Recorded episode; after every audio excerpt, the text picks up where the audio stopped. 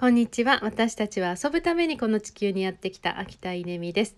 えー、今ですね、うん、聞きたかった、なかなか聞く時間が取れなかった、うんと、ひふみ人紹介。えー、毎月お一人、あの、企業ひふみ塾の塾生をあのインタビューかおりんがしてくださって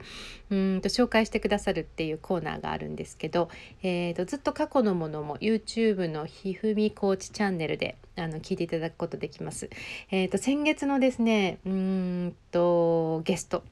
ミサイさん弁護士のですねあのー、講演会を聞いて今むっちゃ刺激を受けました。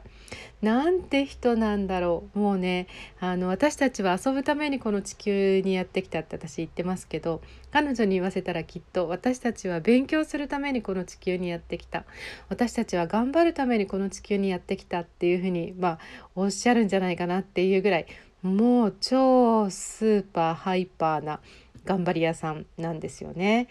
えーまあ、今弁護士として活躍中ですけれどもさらにあの起業家としても、えーと、いろんな講座をねあのサポート女性たちをサポートするようなうんと講座を今年はもうすごい精力的に始めていて。で、まあ、そこに至るまでの話を今日聞かせてもらったんですけど、えー、大学はね早稲田の法学部そして慶応のロースクールそしてアメリカの、えー、ニューヨークの弁護士資格も取っていやそのプロセスたるや素晴らしいもう本当にこういう人がいるんだなと思ったんですけどでもそのそもそもの始まりは中学校受験の失敗じゃないんですよ。第一志望合格なんですよ。でも第二志望に落ちたんですって。いや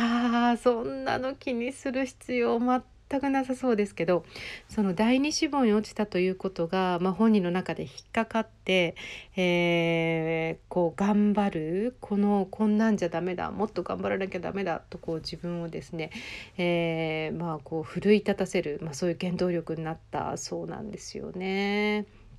うん、いや私何してきたんですかねってこう聞きながら思ってたんですけどいや私はやっぱり遊んできたなと思うとですねいやどうして今彼女とこうやって出会ってそして彼女はその講演会の中で何度もですねあのコーチングに出会って秋田さんに出会ってよかったもうひふみ塾が素晴らしいっていう話をしてくれてるんですけどいやあなたが素晴らしいんですと思いながら聞いてました。あのぜひですねお受験おお受験の子供をねお持ちのあの保護者の方とか、うん、あの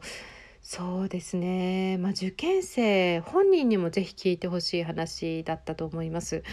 えー、本当にたくさんの人にいろんな勇気とそしてあの反省と、えー、気づきを与える講演だと思いますのでミサエさんの「ひふみびと」講演ぜひ聞いてみてください。